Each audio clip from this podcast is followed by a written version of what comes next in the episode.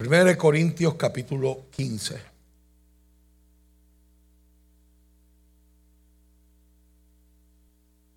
Gloria al nombre de Jesús.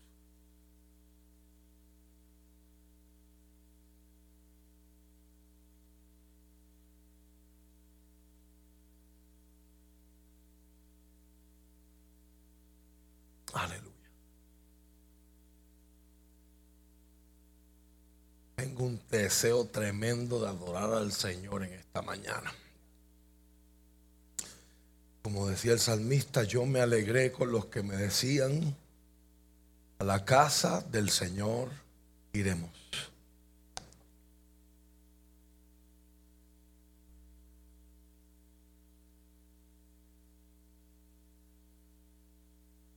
Primera de Corintios, capítulo 15. Voy a leer primeramente hasta el verso 9. De ahí me voy desde el verso 12 hasta el verso 26. Lo tenemos, amado. Si alguien cerca de usted no trajo una Biblia, por favor comparta la suya, también para beneficio de todos. Se está proyectando en la pantalla central.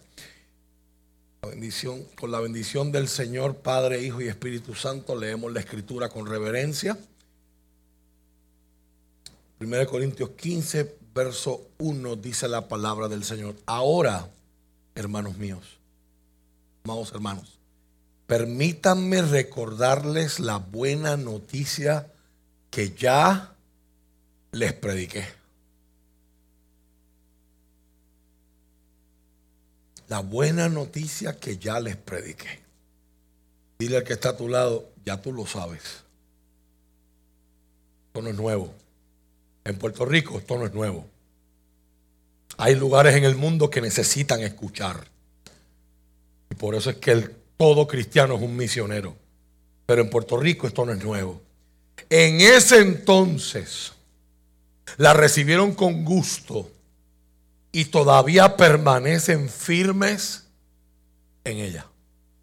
Si solo examinamos los verbos de ese verso 2, ahí hay solamente una predicación completa. Pero hoy no es Hoy no es mi enfoque. No es recibir la noticia con gusto, sino permanecer firmes en ella. Esa es la buena noticia que los salva. Si ustedes siguen creyendo, no que creyeron en el pasado y ya, pero no me importa. Siguen creyendo el mensaje que les prediqué. A menos que hayan creído algo que desde un principio nunca fue cierto. ¿Qué clase de afirmación de transición? Pablo era en esta retórica de pensamiento y argumentación, era un master Jedi. Yo les transmití a ustedes lo más importante y lo que se me había transmitido a mí también. ¿Qué está diciendo Pablo ahí? Que lo que esta congregación de Corinto y toda la gente a la que les predicaba recibieron fue un mensaje que no estaba adulterado.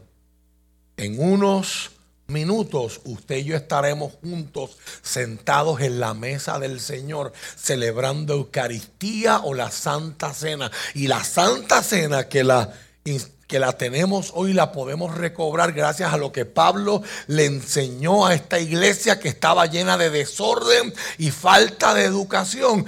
Pablo empieza la Santa Cena diciendo, porque yo recibí del Señor mismo lo que ahora les estoy entregando a ustedes. En otras palabras, esto no ha sido procesado. Esto no ha sido adulterado. Esto no ha sido alterado en ninguna forma. Yo les transmití a ustedes lo más importante y lo que se me había transmitido a mí también. Cristo murió por nuestros pecados tal como lo dicen las escrituras. Fue enterrado y al tercer día fue levantado de los muertos tal como dicen las escrituras. Lo vio Pedro y luego lo vieron los doce. Más tarde lo vieron más de 500 de sus seguidores. a la vez, la mayoría de los cuales todavía viven, aunque algunos ya han muerto. Luego lo vio Santiago y después lo vieron todos los apóstoles. Por último, como si hubiera nacido en un tiempo que no me correspondía, también lo vi yo. Pues yo soy, pues soy el más insignificante de todos los apóstoles. De hecho, ni siquiera soy digno de ser llamado apóstol después de haber perseguido a la iglesia de Dios como lo hice. Mire qué clase de párrafo.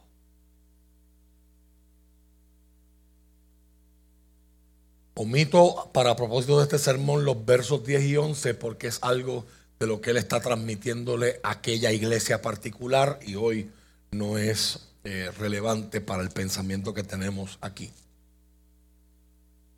El verso 12 dice, pero díganme lo siguiente, dado que nosotros predicamos que Cristo se levantó de los muertos, ¿por qué algunos de ustedes dicen que no habrá resurrección de los muertos? Pues si no hay resurrección de los muertos, entonces Cristo tampoco ha resucitado. Y si Cristo no ha resucitado, marque ese verso en su Biblia, por favor. Del color más chillón y más brillante que usted puede encontrar. Si Cristo no ha resucitado, entonces toda nuestra predicación es inútil y la fe de ustedes también es inútil. Y nosotros los apóstoles estaríamos todos mintiendo acerca de Dios, porque hemos dicho que Dios se levantó a Cristo de la tumba.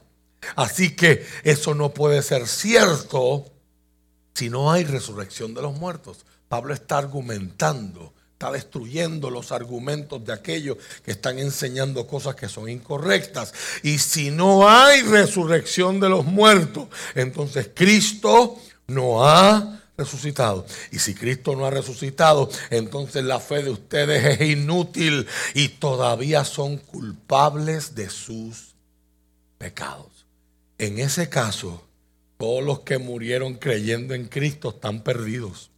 Y si nuestra esperanza en Cristo es solo para esta vida, somos los más dignos de lástima en todo el mundo.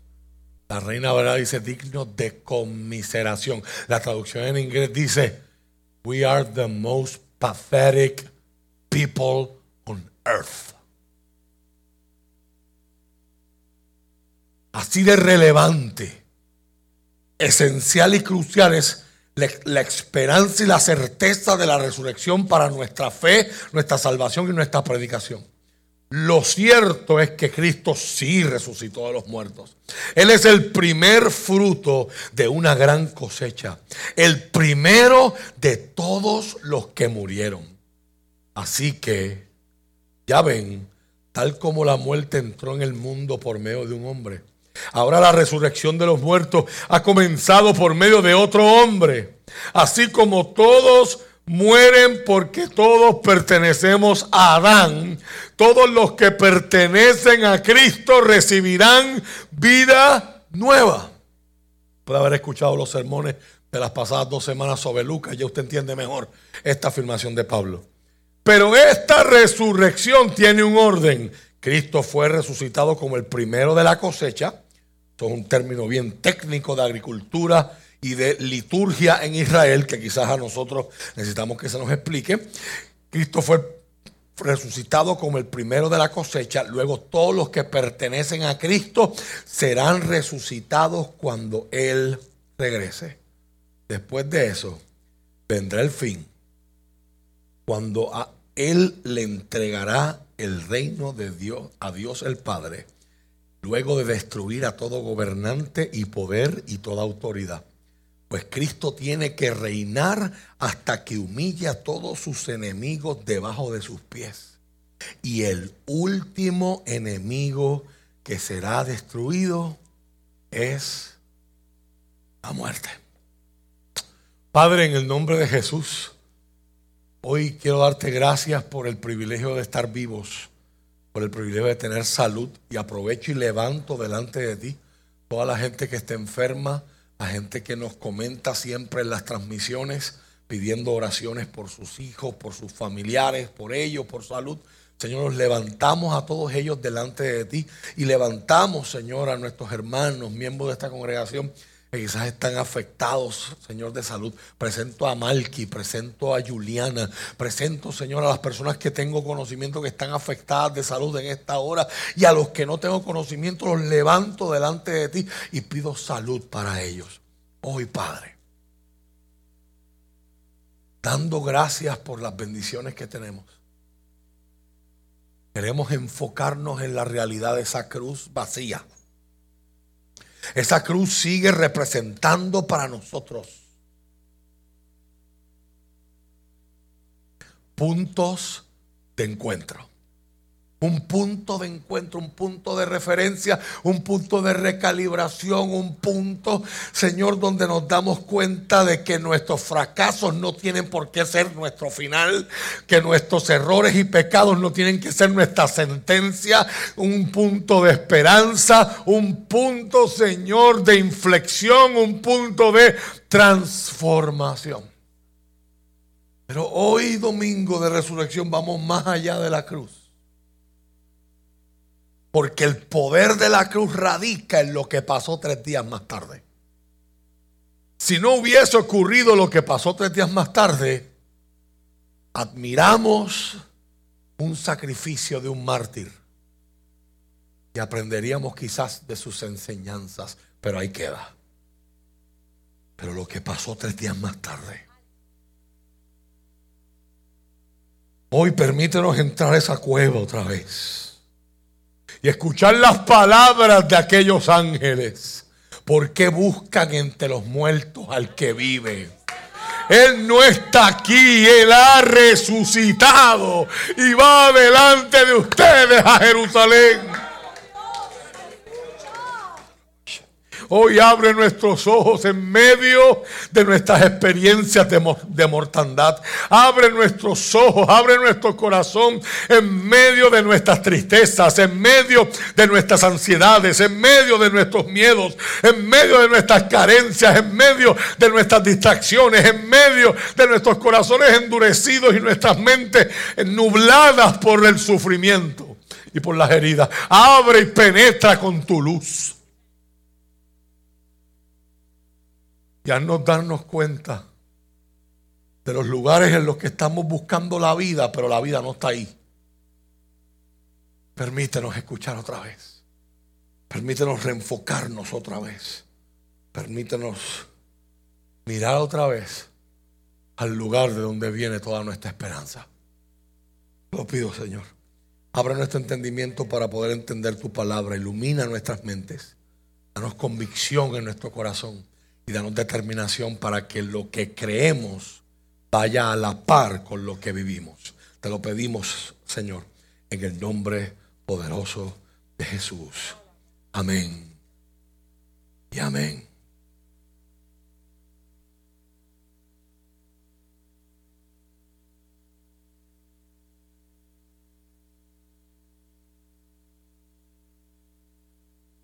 Primera de Corintios capítulo 1. Verso 31. Dice el apóstol Pablo en la introducción de su carta. Por tanto, como dicen las escrituras, si alguien quiere jactarse, que se jacte solamente del Señor. Si la Biblia estuviera escrito en puertorriqueño, por la influencia de la cultura reggaetonera en nuestro hablar, la Biblia estaría traducida en puertorriqueño diciendo, si alguien quiere roncar, que ronque acerca del Señor. La Biblia dice que mi rey es el rey de los judíos.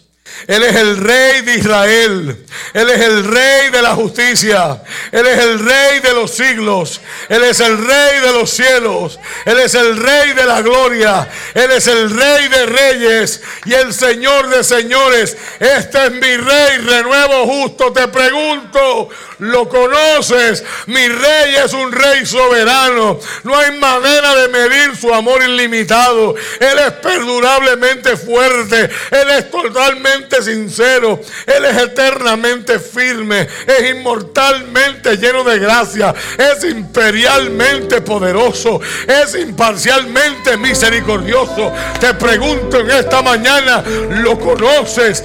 Él es nuestro mayor fenómeno. Es el mayor fenómeno que ha cruzado el horizonte de este mundo. Él es el Hijo de Dios. Él es el Salvador de los pecadores. Es la pieza central de la civilización. Es incomparable él no tiene precedente. Eres la idea más elevada de la literatura. Eres la más alta personalidad de la filosofía. Él es la doctrina fundamental de la verdadera teología. Él es el único calificado para ser el Salvador todo suficiente. Me pregunto, ¿lo conoces? Él suple de fortaleza a los débiles está disponible para los tentados y los afligidos. Él se compadece y salva. Él fortalece y sostiene. Él guarda y guía. Él sana a los enfermos. Él a los leprosos. Él perdona a los pecadores. Él absuelve a los que tienen deudas. Él liberta a los cautivos. Él defiende a los débiles. Bendice a los jóvenes. Sirve a los desafortunados. Guarda a los ancianos. Él recompensa a los dirigentes. Él embellece a los humildes. Lo conoces. Él es la clave del conocimiento. Él es la fuente de la sabiduría. Él es la entrada a la libertad. Él es el sendero hacia la paz. Él es el camino de justicia. Él es la autopista hacia la santidad. Él es la puerta a la gloria. Te pregunto, ¿lo conoces? Bueno, su vida es incomparable. Su bondad es ilimitada. Su misericordia es eterna. Su amor nunca cambia. Su palabra nos basta. Su gracia es suficiente. Su reino es justo. Su yugo es fácil y ligera su carga. Me gustaría describírtelo, pero Él es indescriptible, es incomprensible, es invencible, es irresistible. No puedes sacarlo de tu mente. No te lo puedes quitar de las manos. No puedes sobrevivir sin Él. No puedes vivir sin Él. Los fariseos no podían soportarlo se dieron cuenta que no podían detenerlo. Pilato no pudo encontrar ninguna falta en él. Herodes no pudo matarlo. La muerte no pudo con él. Y la tumba no lo pudo retener. Este es mi rey. Este es.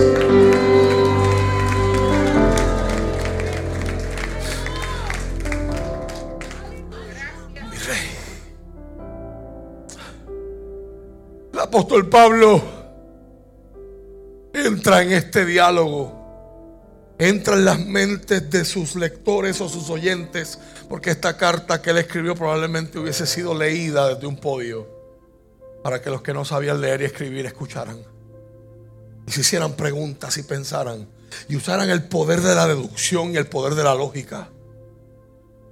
Pablo comienza a trabajar ese pensamiento. Pablo dice, si la resurrección no hubiese ocurrido, los cristianos hubiesen sido el ponche de personas más patético de toda la historia. Pablo dice, por causa, por el, por, el hecho de que la resurrección de Cristo es la respuesta de Dios a todo el sufrimiento humano. Déjame repetir eso la cruz de Cristo y la resurrección de Cristo es la respuesta de Dios a todo tipo de sufrimiento humano.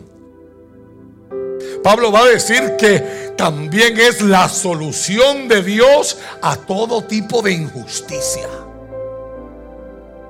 va a decir más allá que es la destrucción por parte de Dios. El principio de la destrucción por parte de Dios de toda la maldad y el horror que existe en el mundo. Porque en la resurrección de Cristo, cada uno de nosotros es libertado del poder del mal y del poder de la muerte. Por eso, en medio de todo que estamos viendo, anoche yo leía las palabras de una mamá que acaba de dar a luz y decía, no sé si hice bien en traer testimonio tan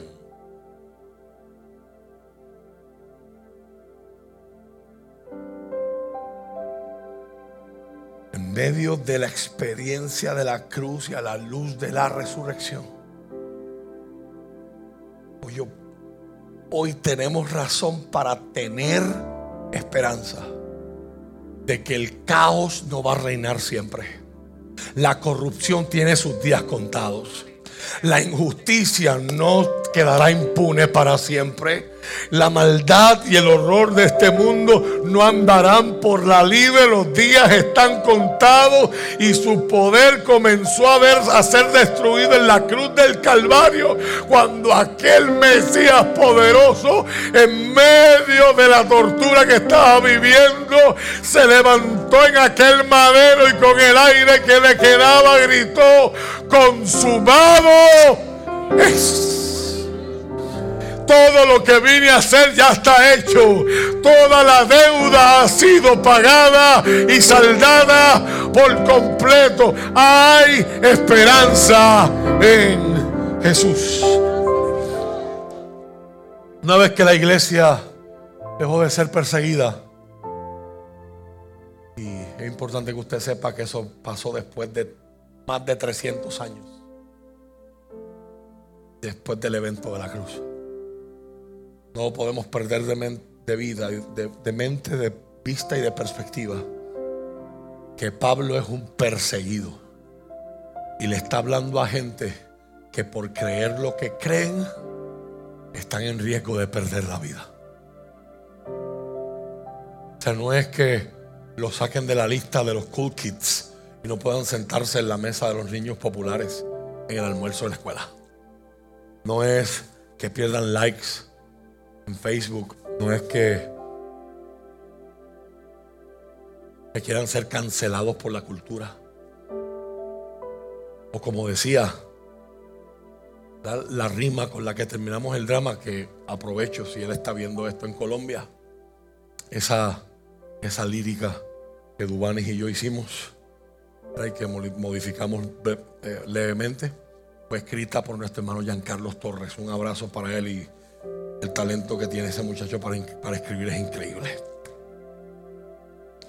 Aunque mucha gente grite a los cristianos hay que encerrarlos. Jamás usted y yo hoy estamos viviendo lo que vivía esta gente mientras predicaba lo que predicaba, decían lo que decían y escribían lo escribían. Pero después de casi 400 años más tarde, se levantó, se levantaron todas esas estrategias, leyes, decretos imperiales que promovían el discrimen, la opresión y la persecución de los cristianos. Y por primera vez la iglesia en más de 400 años tuvo espacio para sentarse a pensar y entender. Aquí está la escritura, cómo yo entiendo lo que creo. Ya yo creo en Cristo, cómo entiendo mi fe. Ese periodo en la historia del cristianismo se le llama la época patrística o la era de los padres de la iglesia.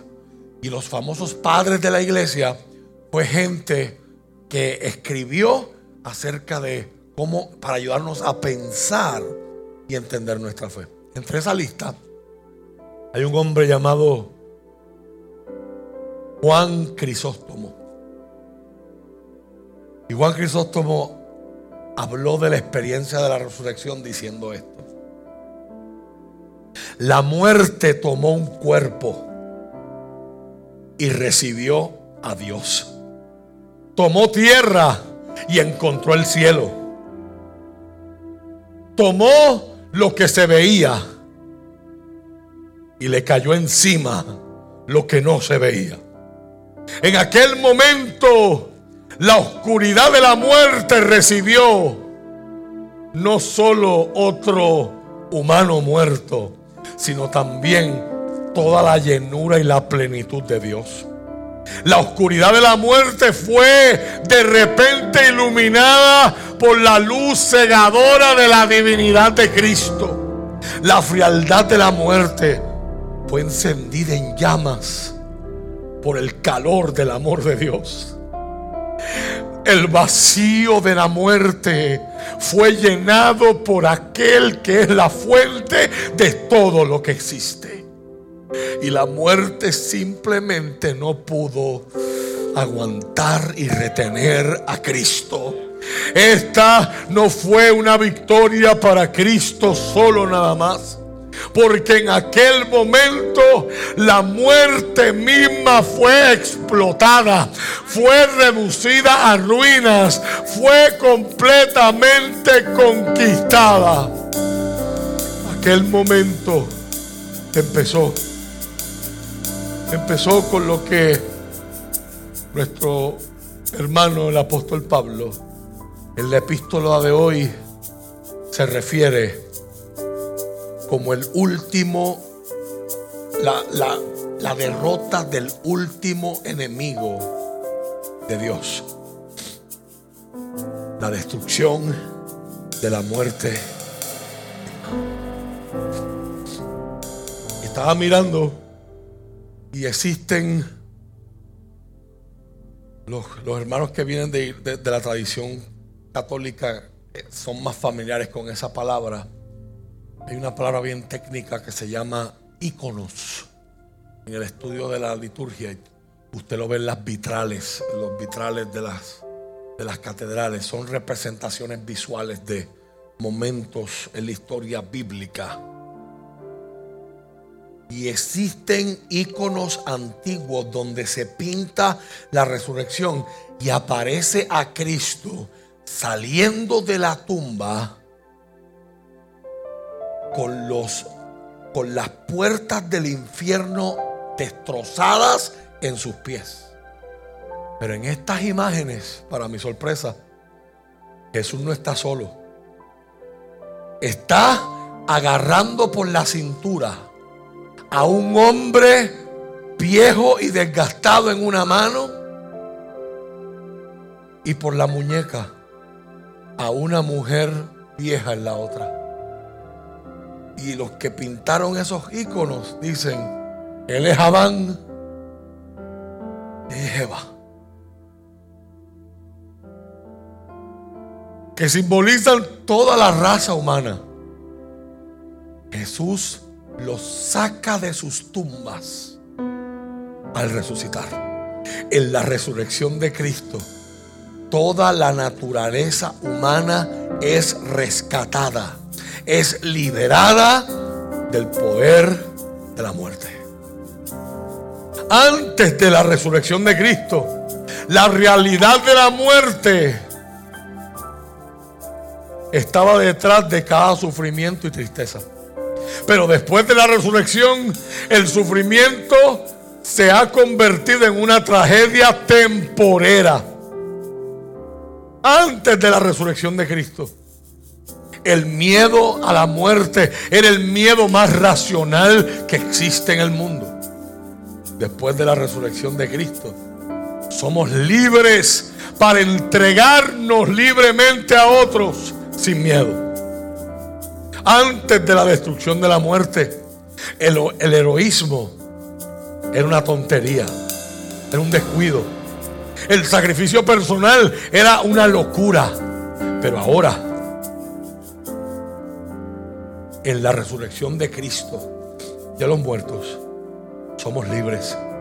Libres para compartirlo en su amor perfecto por los demás. Su, su perdón perfecto para los demás. en su flagrante desinterés por él mismo, mientras él se entrega en amor por amigos y familias, por compañeros de trabajo que nos sacan por el techo, por gente que tiene perspectivas políticas que a nosotros nos incomodan, por los pobres, por los que sufren, por los enemigos y por los que lo odian.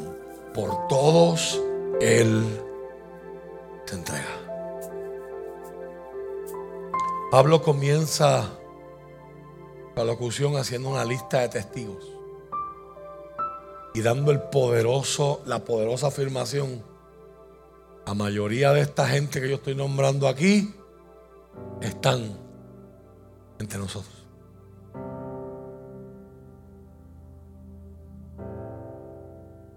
desde perspectivas históricas, leí anoche me pareció bien interesante. El hecho de que uno de los argumentos más fuertes en la historia moderna en contra de aquellos que levantan argumentos de la historia para contradecir el mensaje del Evangelio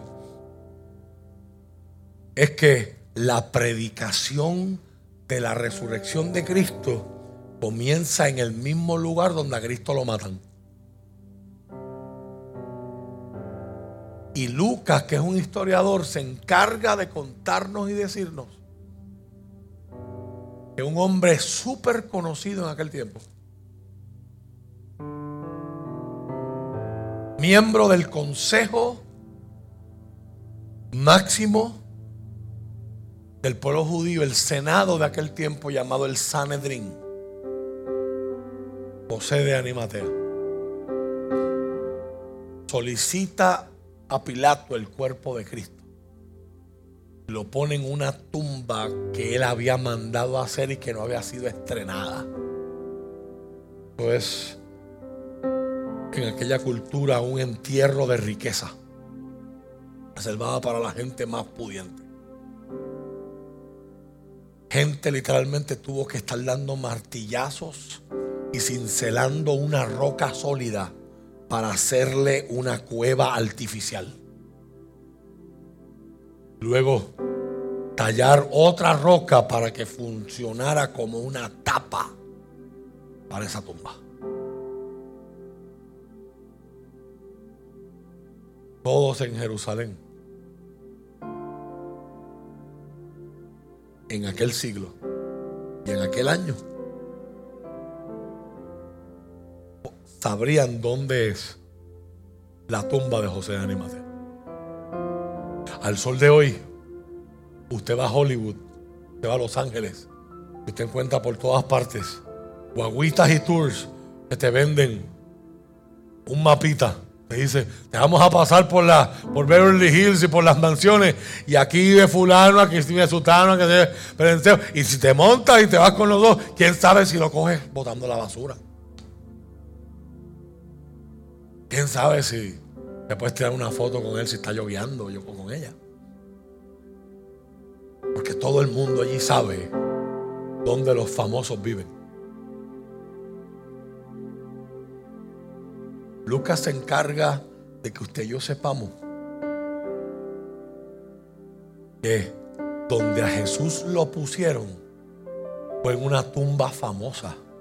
Y cuando se empezó a escuchar la noticia, el cuerpo no está ahí, el cuerpo no está ahí, el cuerpo no está ahí. Todos los que querían pudieron haber ido a ver la tumba y entrar pero ninguno tuvo la experiencia que tuvieron aquellas mujeres. En un mundo de hombres.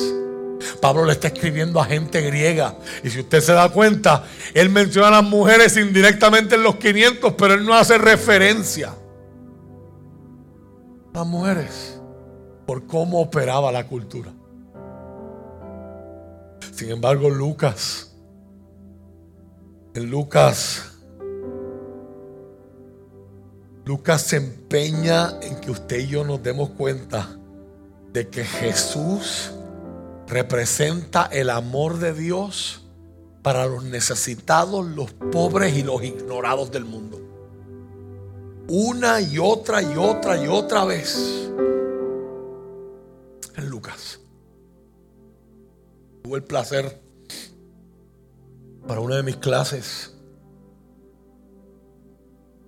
Me dijeron de una semana para otra, tienes que leer tu libro y hacer una reseña. Cuando vi la lista, no siempre está leyendo libros de americanos y de alemanes y de ingleses. Y vi un latino, un peruano, y vamos por encima. El libro se llama la, la, misión libertadora de Jesús, basada en el Evangelio según San Lucas, escrito por Darío López. Capítulo tras capítulo, Él te va enseñando Jesús comía con publicanos, las personas más despreciadas por la sociedad, y se paró en el bus donde había uno y le dice, vente, quiero que seas de mi grupo. Mujeres, leprosos, niños que en aquella cultura, aprendí leyendo ese libro, que los consideraban mitad humanos, no eran humanos por completo. Cuando crecieran, ahí van a ser humanos se mueren tan rápido, son tan frágiles, no votan, no trabajan, no aportan a la casa. Ellos son medios humanos. Esos son los que Jesús levanta y dice, el reino de los cielos es de ellos. Es el Jesús que está yendo donde nadie quiere ir. Buscando a la gente que nadie quiere ver. El Jesús que dice, tengo que ir a Samaria. Donde los mestizos donde los que no son pura sangre como los demás judíos, donde los despreciados. Y váyanse, mis queridos discípulos, váyanse a comprar comida. Yo tengo una cita aquí en un pozo. Con entre los despreciados, la despreciada. Ese es Jesús que se para en el templo a ver mientras la gente ofrenda. Dice, y en vez de estar enseñando al patio de los hombres frente al muro de los lamentos, enseña al patio de las mujeres donde una viuda triplemente desventajada, mujer, viuda, pobre, está echando dos moneditas que no valen nada. En el sistema romano, Jesús dice, ella ofrendó más todos los demás. Ese es mi rey. El rey que vino a buscar y a salvar lo que se había perdido. Y Lucas decide, y Juan decide, y Mateo decide, no pueden negar el hecho de que las primeras testigos del mayor evento de la historia fueron mujeres. Gloria a Dios por esas dos mujeres que se pusieron contentas. Las demás, pues que el Señor las despierte algún día.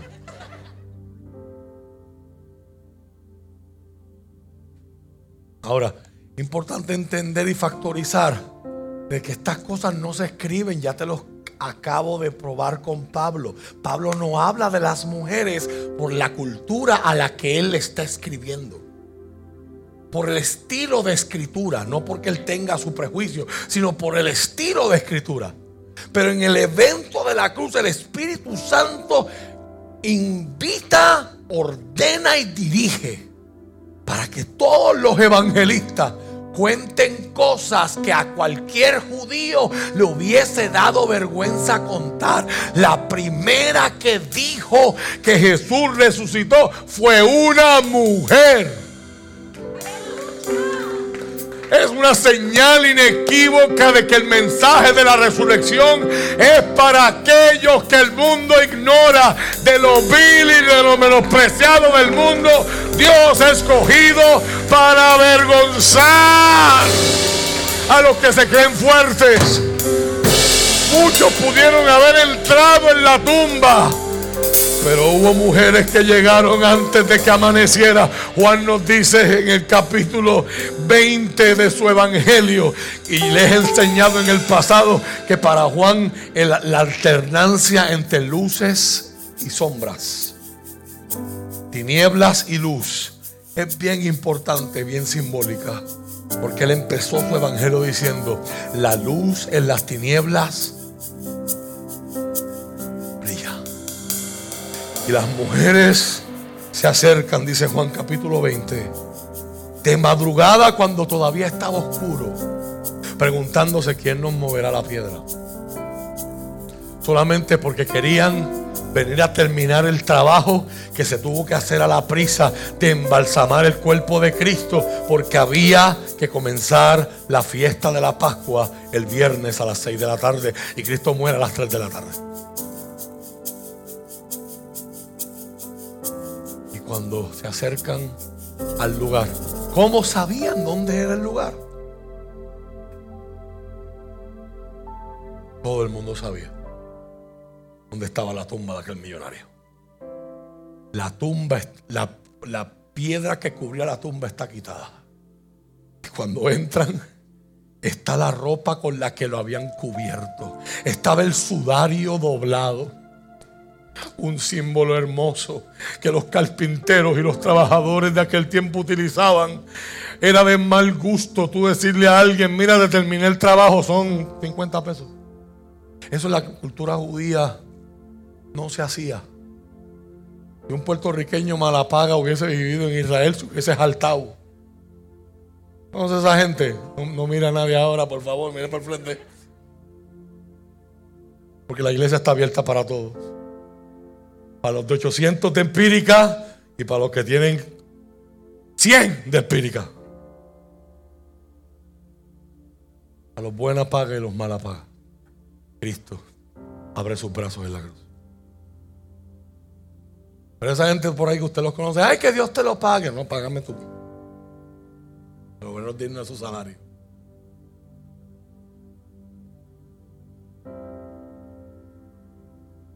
Si hubiese saltado la cultura judía porque la forma en la que estaba alambrada esta cultura era una cultura que se formó en el desierto y en el desierto lo más importante es proteger la comunidad porque de la comunidad depende la vida. En el desierto solo yo no puedo sobrevivir. En el desierto solo yo me muero. Yo necesito amigos. Yo necesito prójimos. Necesito vecinos. Acuérdese de eso, que por ahí viene una serie que se llama Comunión. Sin vecinos me muero. Sin prójimos me muero. Aquí tiene uno de los sermones de esa serie. Por lo tanto, preservar la comunidad era lo más importante. Entonces, usted no confrontaba. La confrontación era el último recurso. Porque una vez que tú confrontas a alguien, solo hay dos posibles resultados, outcomes. De esa conversación, de esa confrontación sales con un amigo donde la amistad se profundizó o sales con un enemigo y se tronchó ahí. muchos de ustedes han experimentado eso en sus vidas. Han tenido que manejar diferentes matices, elementos de, de relaciones hasta que hubo una conversación Y de ahí, o todo mejoró,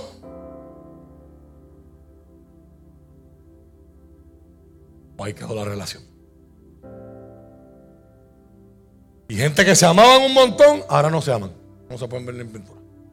Los judíos evitaban eso. Por lo tanto, los trabajadores andaban siempre con una pieza de ropa que era única para ellos. Y cuando tú le ordenabas algo, en el caso de Jesús, que la gente lo identifica como carpintero, pero en realidad la palabra que se traduce del original griego es una palabra que tiene que ver más con artesano y muchos piensan que Jesús no trabajaba con madera, que Jesús hubiese trabajado con piedra. Jesús hubiese sido un lo que dirían un mason, era alguien que con fuerza martillaba y le daba forma a la piedra para formar otras cosas. De hecho, hay evidencia contundente y cuando estemos en Israel, los que nos van a acompañar en verano, visitaremos un pueblo llamado Betseán, que cuando usted va allí es un pueblo completamente, una ciudad griega en Israel, construida, hay mármol por todas partes y esa ciudad queda cerca de Nazaret. Y hay estudios de historiadores que dicen que es bien probable que Jesús hubiese sostenido a toda su familia hasta los 30 años trabajando y picando piedra allí en aquel, pueblo. Imagínense el estado físico también de Jesús. Jesús no era un enclenque como lo pintan muchos vitrales por ahí. Para soportar el castigo que tuvo que, que, tuvo que soportar. Yo no sé a qué Jesús tú le sirves, pero mi Jesús es fornido, robusto.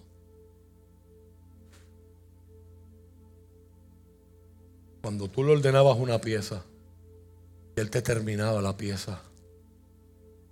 En aquella cultura era de mala educación. Para ti que no estás viendo en las redes, decir, aquí está la mesa que me pediste.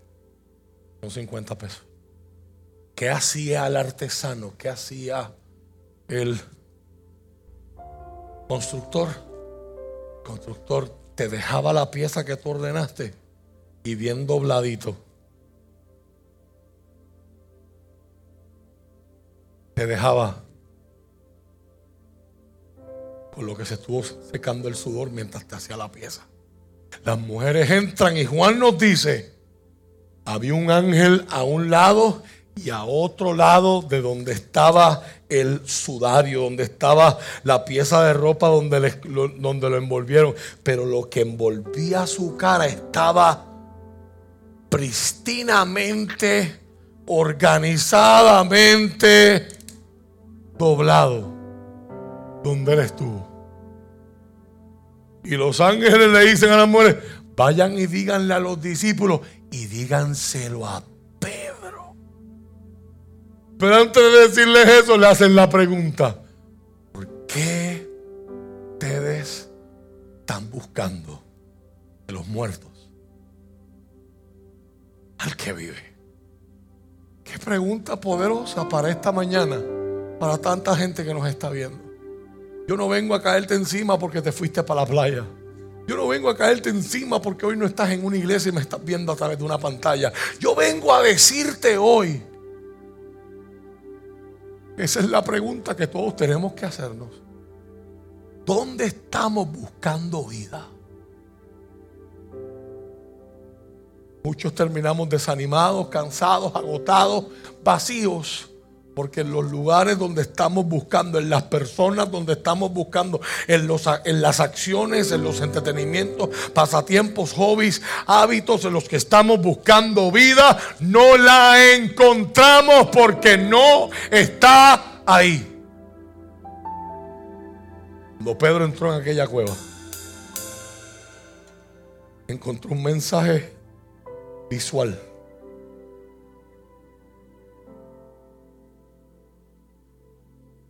terminé. Lo que vine a hacer por ti, terminé. Lo que necesitas hoy para tu salud emocional, terminé. Lo que necesitas hoy para superar el trauma y la herida de tu pasado, terminé. Mira el sudario doblado. Mira la ropa donde le puso. Viéndole, terminé. It is done. Ya está hecho. Vete está consumado. Es.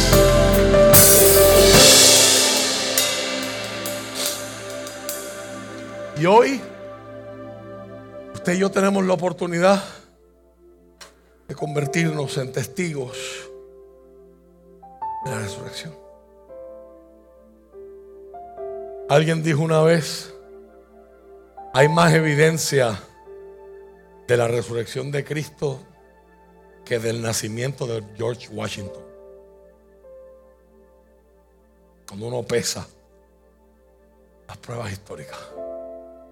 Y nadie obviamente duda de que George Washington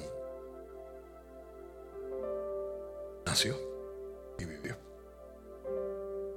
Antes de cerrar hoy quiero enumerarte cinco grandes evidencias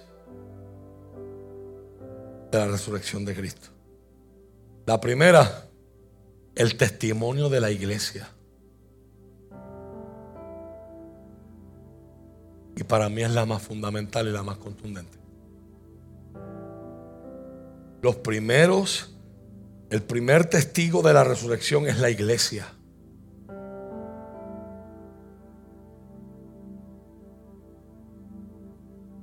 Siempre ha habido una iglesia que consistentemente se ha enfocado y se ha referido a la resurrección de Cristo como la el fundamento, la base de su alabanza, su proclamación, su oración, su vivencia y su muerte desde el, el año 30, circa 30 del primer siglo de la era cristiana. Número dos, el día de hoy es un día de testimonio de la resurrección. Los primeros testigos de la resurrección eran todos judíos. Y por nada ni por nadie ellos alterarían su calendario porque en su calendario y su experiencia con el Dios del Antiguo Testamento, el Shabbat, el día del reposo, era sábado.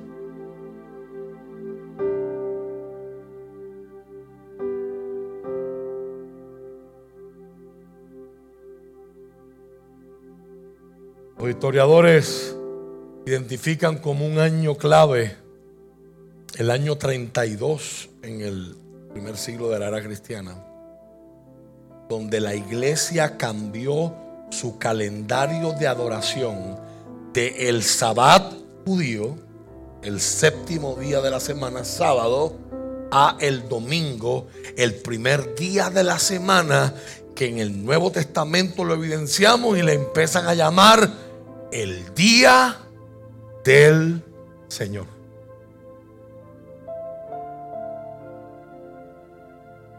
Jesús se levantó, según Marcos 16, versos 1 y 2, se levantó de los muertos en el primer día de la semana. Recordando que la iglesia primitiva era predominantemente judía, solo un evento tan poderoso como la resurrección pudiera cambiar un, provocar un cambio tan grande así en el calendario litúrgico. Número 3. El Nuevo Testamento es testigo de su resurrección. 27 testimonios en forma de libros y cartas,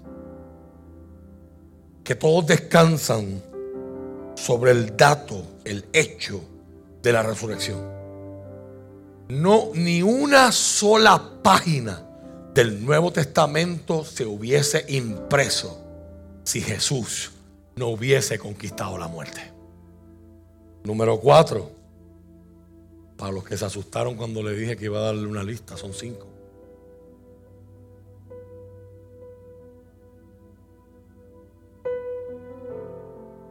hablando con conocedores de la historia, y es algo que yo siempre he creído también, el argumento más fuerte acerca de la resurrección y la veracidad de la resurrección de Cristo es que aunque es cierto que hay gente que puede morir por mentiras,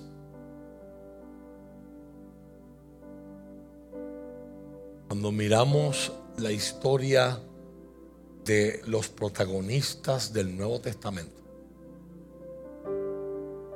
No estamos viendo gente que, como esos visuales horrorosos que, hemos, que se han liqueado en las redes de los soldados rusos disparándole a soldados ucranianos que están amarrados en la espalda y los pies. Y los están matando con un tiro en la frente. Esa muerte es una muerte rápida. Pero cuando usted va a la historia, las muertes que sufrieron los cristianos en los primeros tres siglos de la historia, todas eran muertes dolorosas, que eran precedidas por tortura y vergüenza, siendo la cruz el epítome de ellas. No tengo tiempo para explicar en detalle a nivel médico, pero esa muerte estaba diseñada para que fuera lenta, dolorosa y vergonzosa. Tú estabas desnudo en una calle principal donde todo el mundo te podía ver. Vergüenza. Colocado en una forma que respirar te doliera. Todo el peso de tu cuerpo sobre manos y pies que han sido clavados y tienes lesiones, heridas. Por lo tanto, cada vez que tienes que respirar, tienes que levantarte para poder soltar el dióxido de carbono que tienes en tus pulmones y poder inspirar aire nuevo. Y está diseñada para que durara días, horas. Sigue tratando de respirar ahí hasta que te canses de respirar y te ahogues. Simplemente porque duele demasiado o estás demasiado agotado o agotada para dar una próxima respiración. Toda esta gente murió en hogueras, murió siendo despedazados por fieras en el Coliseo Romano. Hay registros de los romanos se pusieron a practicar, igual que los nazis hicieron con los judíos en sus experimentos, los, romanos se pusieron a practicar con los cristianos formas de muerte. Ay, vamos a ver si, si amarramos un caballo a las manos y un caballo a los pies, le damos cantazos a los dos caballos. Hay notas detalladas de gente so twisted and sick que están documentando están debatiendo unos con otros en cartas. Fíjate, yo estoy a favor de las espinas. Yo estoy a favor de la jaula con espinas atrás y tú la vas y. Yo te voy a, fíjate, a mí me gusta más la de caballo. Esta gente era así. 300 años.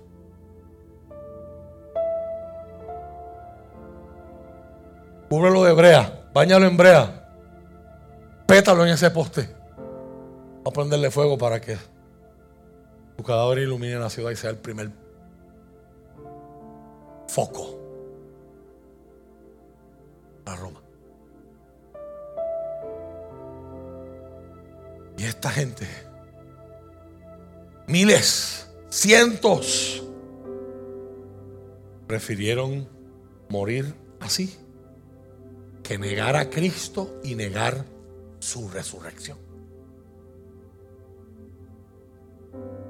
Algo pasó que transformó a los discípulos de una banda de cobardes y como les enseñaba la semana pasada, de gente ciega que Jesús le decía, voy a ir a Jerusalén, me van a matar, y a los tercer días me van a dar latigazos y me van a torturar y se van a burlar de mí. Y al tercer día resucito. Y Santiago, Jacob y Juan, ah, qué chévere. Maestro, ven acá. Podemos ser a tu izquierda o a la derecha. Centella, ¿qué parte tú no entiendes que me voy a morir?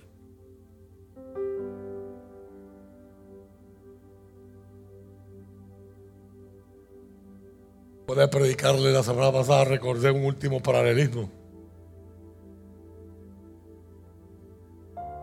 Santiago, Jacobo y Juan, mejor dicho. El nombre Santiago y Jacobo eran sinónimos en el tiempo bíblico. Le dicen a Jesús, queremos que nos hagas lo que nosotros queremos. Y Jesús le pregunta, ¿qué ustedes quieren que yo les haga? Ellos querían que él les dijera, comprométete primero y después yo te digo qué es lo que yo te voy a pedir. Dime que vas a hacer lo que yo te diga. Eso los para en, seco. ¿Qué quieres que yo te haga? Ah, pues queremos estar uno a tu izquierda, otro a tu derecha. Cuando Jesús manda a llamar al ciego Bartimeo, que veía más que todos ellos, Jesús le hace la misma pregunta al ciego. ¿qué habrá pasado en la mente de Juan y Jacobo cuando vieron aquella ¿Qué tú quieres que yo te haga? Y el ciego viendo poder decir, ay, si me das la, si me la, mitad de la ofrenda que has recogido, si me, das, qué sé yo, 20 pesos para comprarme dos sándwiches en Subway. El ciego estaba claro. Yo necesito recobrar la vista. Yo necesito ver. Tu fe te ha sanado. En paz. ¿Cómo se habrán sentido aquellos discípulos viendo a aquel ciego que ve más que ellos? Está claro de qué es lo que él quiere de Jesús. Lo único que quiere es lo que Jesús puede dar. Bien y vida. Mientras los otros que andan con Él lo están viendo como una excusa para cumplir sus sueños, sus ambiciones y sus deseos de poder.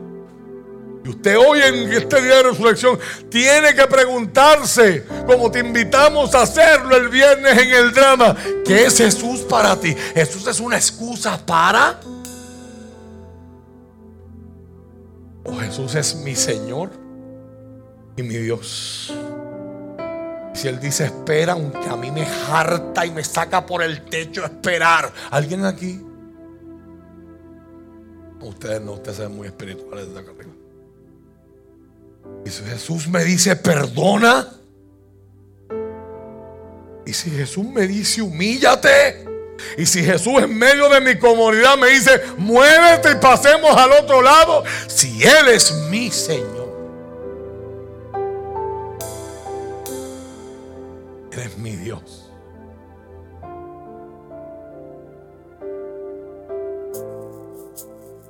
Lo voy a seguir a donde Él Algo pasó que transformó a estos discípulos en una banda de cobardes, envidiosos, problemáticos, bochincheros Mira que está a tu lado. Hay espacio para ti en la, en la banda de Jesús. Algo pasó que transformó a estos hombres en gente de valentía y gente de convicción. Y ese algo, por supuesto, es la resurrección de Cristo.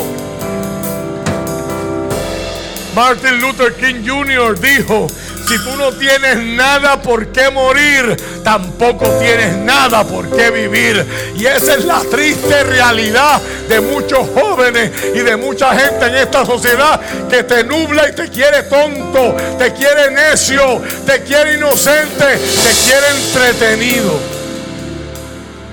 Próxima, próxima fiebre de Netflix. Próxima película. Próxima novela. No pienses. No pienses, te estamos robando tu futuro en la cara. Estamos robando tu país en la cara. Los poderosos del mundo haciendo movimientos para robarnos nuestra agua y cosas que son derechos humanos.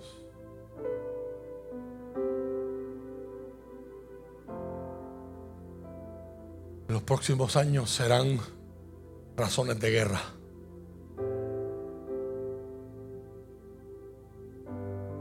Alguien que no tiene una razón por la cual morir, tampoco tiene motivo para vivir.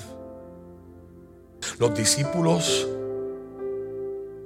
fueron desde gente que lo negó a gente que estuvo dispuesto a enfrentar las pruebas de la tortura y el martirio por él, porque estaban convencidos que su resurrección marcaba y aseguraba su deseo de vida eterna. Cuando leíamos, Pablo usa un término técnico llamado primer fruto. La reina Valera lo traduce como primicia.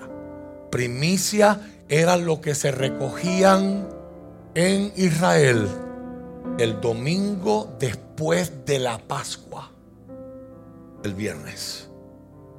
Y ese fruto, esa ceremonia que era una de las fiestas más importantes, marcaba el inicio de la temporada de cosecha en Israel, que va desde marzo y abril hasta octubre. Todo el año es preparándose para cosechar. Lo primero que se cosechaba era cebada. Y la primera de plantita de cebada que, como dicen los hermanos y la gente aquí que siembra, que paría. Se cortaba esa rama y el sumo sacerdote en el templo frente a todo el mundo la batía. Y la gente en algarabía celebrando, diciendo, te ofrecemos a ti esta primera porque confiamos que detrás de esta vendrán muchas más. Eso es en esencia lo que usted y yo hacemos cada vez que ofrendamos y diezmamos a Dios. Es un acto de confianza y de dependencia del que participamos como la oportunidad que tenemos de ser, Pablo dice que de dos pueblos, el pueblo judío y, el pueblo, y la iglesia, el pueblo gentil, en Cristo Dios los amarró e hizo uno. Por lo tanto, las promesas de Israel pueden ser promesas que yo puedo disfrutar, aunque yo no soy judío. Mire qué irónico, la gente en el templo regocijándose por una planta de cebada y una mujer llamada María, Juan capítulo 20. Ve un hombre y no lo, no lo reconoce en medio de la oscuridad y asume que es el jardinero que cuida el resto dice, díganme dónde le pusieron, yo lo busco. No sé ni cómo lo voy a cargar, pero yo lo busco. De momento aquel jardinero la llama por su nombre. Quizás la visión esté nublada por la tiniebla, pero tan pronto escucha su voz. Ojalá que esta, esta mañana, antes de partir de este lugar, yo sé que tú llegaste con tus luchas, yo sé que tú llegaste con tus crisis mentales, yo sé que tú llegaste con tus preguntas, con tus tristezas, con tu soledad. Y quizás estas cosas pueden empañarte en ver el resplandor de la resurrección. Pero que ojalá en esta hora lo escuches llamándote por tu nombre, María. Aquella mujer se sacude y en arameo le responde Raboni, que significa maestro. Pablo lo que quiere que usted y yo veamos en 1 Corintios 15 es que mientras Israel todavía estaba old fashion, regocijándose por matitas paridas, Jesús le está diciendo a esa mujer en la madrugada, no me abraces porque todavía no me he presentado delante del Padre. Jesús es el primer Homo sapiens en retar lo que Dios había dicho en el Antiguo Testamento. No me verá ser humano y vivirá para contarlo. Y después de la resurrección. Oh, si hay un video que yo quiero ver en el cielo. ¿Cómo habrá sido esa primera procesión? De Cristo presentándose delante de aquel que está en el trono con un cuerpo de carne y hueso con un cuerpo físico. A veces en la iglesia espiritualizamos tanto esto que no nos damos cuenta de que ese es el template, ese es el modelo para usted y para mí. Lo que vemos a Cristo resucitado, un Cristo resucitado que aparenta atravesar paredes y luego dice, tengo hambre, ¿hay algo de comer?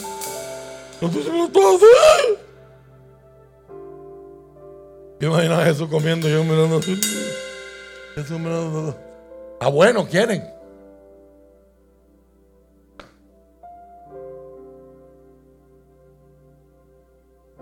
Y eso yo le añado por mi imaginación, usted no lo tiene que creer. Un cuerpo con un metabolismo bueno. No esa gente como yo que nada más de mirar la comida ya subimos dos libras. Yo imagino ahí carritos saltándose de pescado ahí.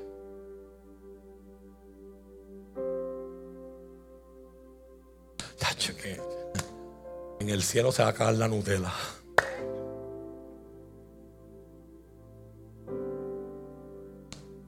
En tu cara, diabetes.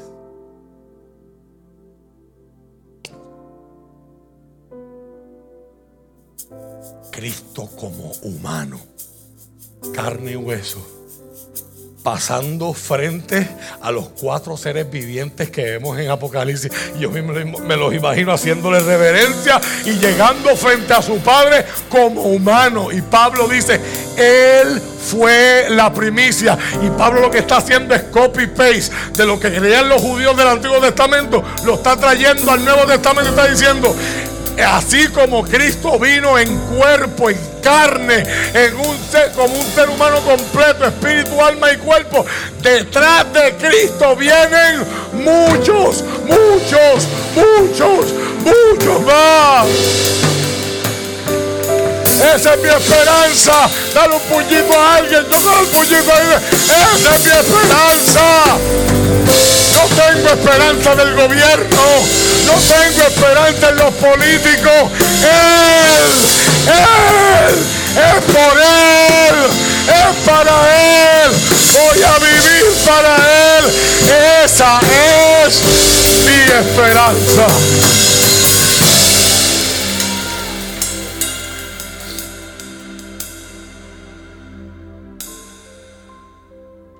El último y quinto testigo la resurrección de Cristo es usted. Y hoy, para esta sociedad, es usted el testigo más importante. Que la gente que necesita escuchar este mensaje hoy ya no pueden visitar la tumba y aunque vayan a Israel, hay siglos de historia conquista de los musulmanes por Israel, las cruzadas y los romanos y aquel y otro. Y aún en Israel los judíos mismos ni se deciden. Este es el sitio oficial, pero hay otros que dicen que hay un jardín por allá, que hay una tumba.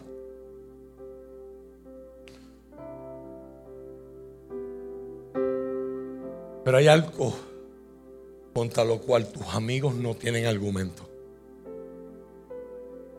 Y es cuando el poder de la resurrección te manifiesta en ti y los que están al lado tuyo ven que tu vida cambió.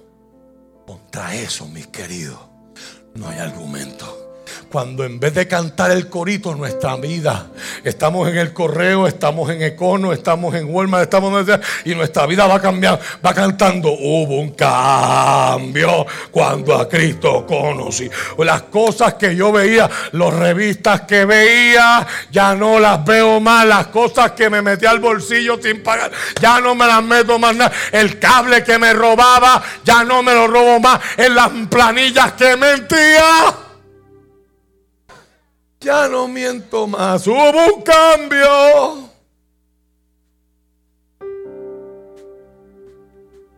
Cuando a Cristo.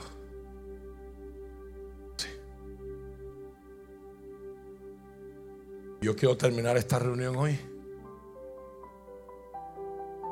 invitándole a usted a considerar el potencial, la contundencia de esto.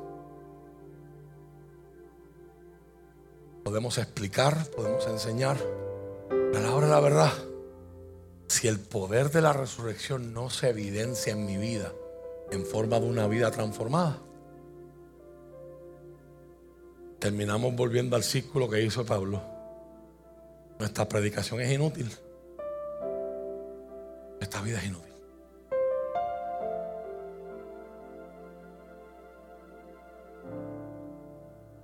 Lo que Cristo hizo y lo que Dios hizo fue demasiado poderoso como para que yo lo haga vano con mi vida. Yo le hablo a mis queridos hermanos.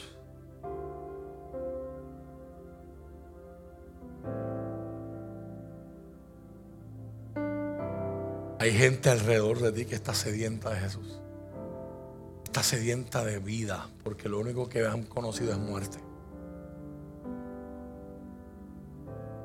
No necesitan santurrones que los estén criticando todo el tiempo. Eso no es lo que les hace falta.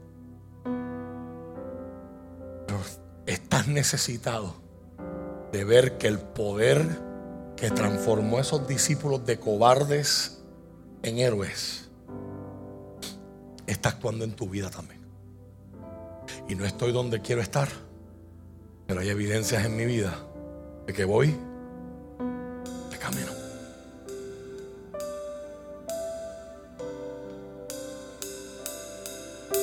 Hoy es, la fiesta más grande de todas las fiestas del calendario eclesiástico y del calendario natural. Porque en Pascua la naturaleza humana es transformada. Somos liberados para un amor total, una bondad total, una generosidad total. En la mañana de resurrección somos invitados a aceptar esta realidad y a permitir que esta realidad activamente transforme nuestras vidas. Somos invitados a empezar de nuevo. Un nuevo comienzo. En la resurrección de Cristo se nos ofrece el regalo de la vida eterna, libre de la carga del miedo. Somos invitados a compartir la vida resucitada de Jesucristo, nuestro Salvador. Y así, volviendo a citar a Juan Crisóstomo, él, proclama al infierno y a la muerte, dice, Cristo se levantó y tú fuiste expulsado. Cristo se levantó y los demonios cayeron. Cristo se levantó y los ángeles se regocijaron. Cristo se levantó y la vida reina y gobierna. Cristo se levantó Y ya ni un solo muerto tiene que permanecer en la tumba. Porque Cristo, siendo levantado de los muertos, es, se ha convertido en los primeros frutos de aquellos que han ido a dormirse. Para Él la gloria, el dominio por los siglos de los siglos. Amén. Amén. La resurrección de Cristo marcó tanto a esta gente que ya ni siquiera hablan de morirse, hablan de dormir. Por eso usted y yo podemos acompañar y enfrentar nuestros escenarios de funerarias y sepelios nuestra vida con dolor Dios libre aquel que. Dios libre. espero que no vaya nadie de esta iglesia. Es importante que usted entienda que usted representa a Renuevo Justo. Usted no vaya, usted no se atreva a visitar una funeraria y decirle a alguien que no llore.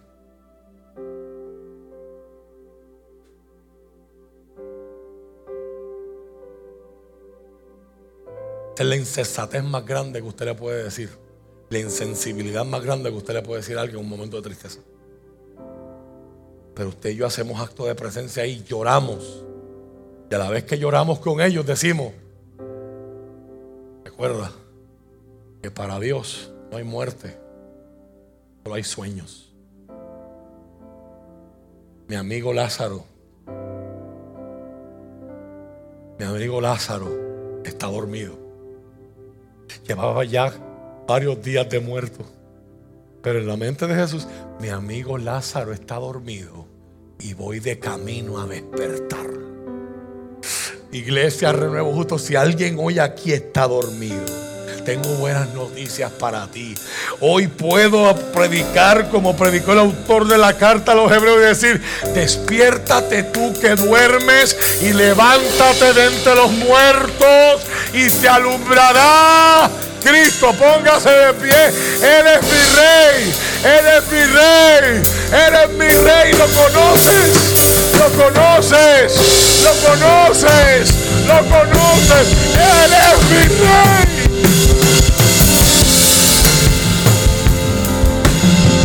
Aleluya. Aleluya. Aleluya. Alguien que adora al rey. Alguien que adora el poder de la resurrección.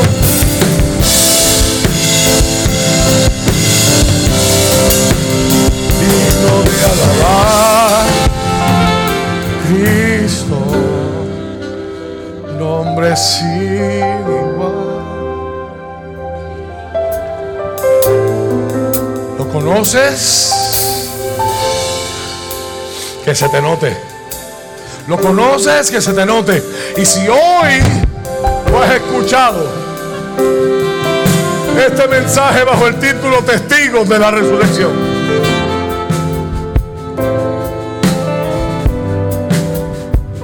Hoy hay oportunidad para que tú lo experimentes también y puedas ser un testigo. Pastor, pero si yo me convierto, como decía el raperito, ¿me van a dar riqueza? Yo no sé. Pero esa no es la razón.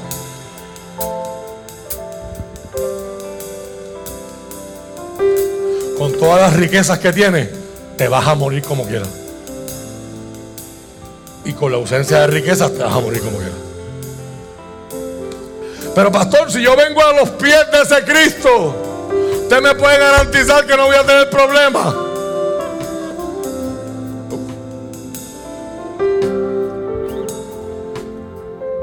Yo solo te puedo decir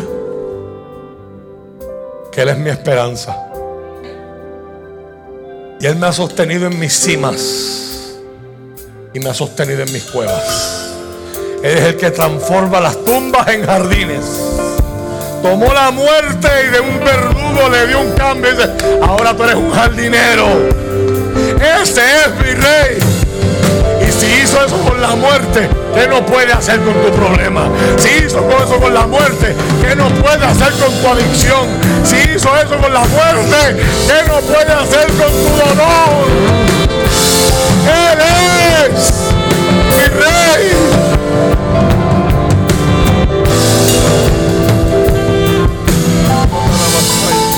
El altar está abierto para aquel que quiera conocer a mi rey.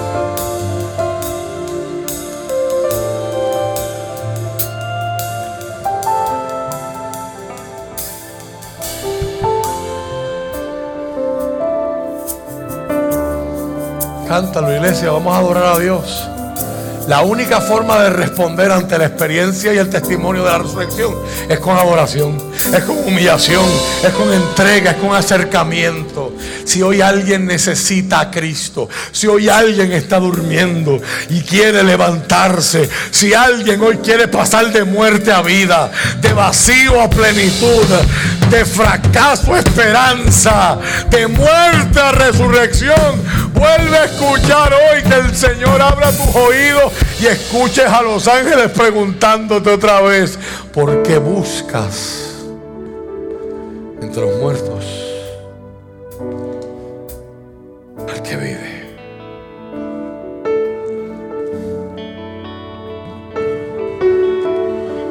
Los diáconos que se van preparando con los elementos de la Santa Cena.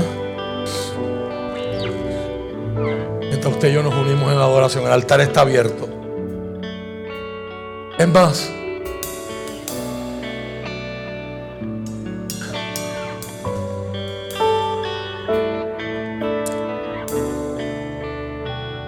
el altar siempre ha estado abierto.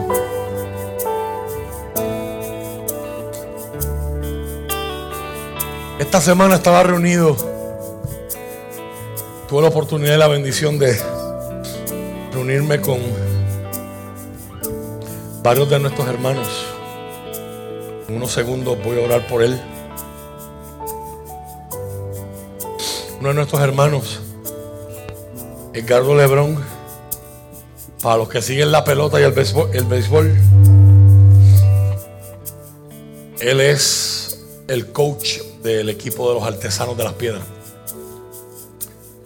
Y él es miembro de esta iglesia y nos visita desde antes de la pandemia. Y el asistente virtual a todas nuestras reuniones y encuentros. Estaba reunido con ellos porque un equipo de grandes ligas, equipo de, de Tampa Bay, le ofreció una posición allá de, coach. Y no es para cuando él quisiera, que ya el 24 de abril él tiene que estar allá en la Florida. Yo le dije, si puedes estar este fin de semana, oramos por ti, te bendecimos. Yo estoy convencido, al igual que él, que Su llamado es representar a Cristo en ese mundo de la pelota.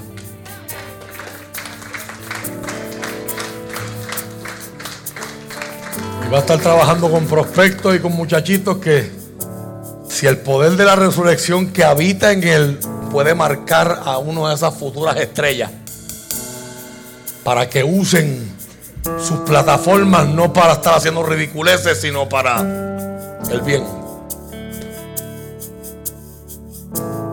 Posibilidades son infinitas.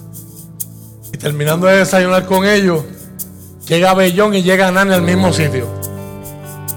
Entonces el desayuno se convirtió en, en yo verlos a ellos desayunar, pero salimos a las 12, ¿verdad? Chachareando.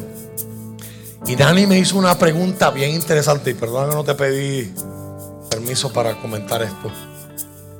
Nani me hizo una pregunta para que usted vea lo que es desde otra mirada, el tema de este fin de semana, la otra perspectiva. Ella me preguntó, la razón por la, ¿por qué es que las cantantes nunca se trepan arriba? lo más seguro si tú les preguntas, están, están siguiendo mi modelo, yo nunca estoy sentado arriba en el altar, yo estoy sentado abajo con la gente, porque yo soy, yo no soy más grande que ustedes, yo soy uno de ustedes que necesita del Señor y adora a Dios con ustedes. Pero mire lo que es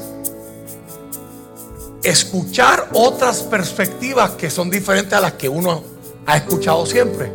Él me dice, si ellas de vez en cuando se subieran, quizás la gente viera que el altar está libre para uno llegar a adorar con ellas allí. Y ¿sabe qué? Se los voy a decir. Por si día se quieren encaramar, que se encaramen. ¿Verdad? Pero es importante que usted como iglesia sepa que aunque estemos en el devocional, el altar siempre está abierto. Se acaba el culto, el altar está abierto. En el mensaje, el altar siempre va a estar abierto. Y hoy mientras adoramos, Vamos a adorar a Dios, vamos a cantar. Responda Jesús por encima de tu problema. Enfoquémonos en el Rey. Y si alguien tiene necesidad de oración, los brazos y el altar, los brazos de Jesús y el altar están abiertos para usted esta mañana.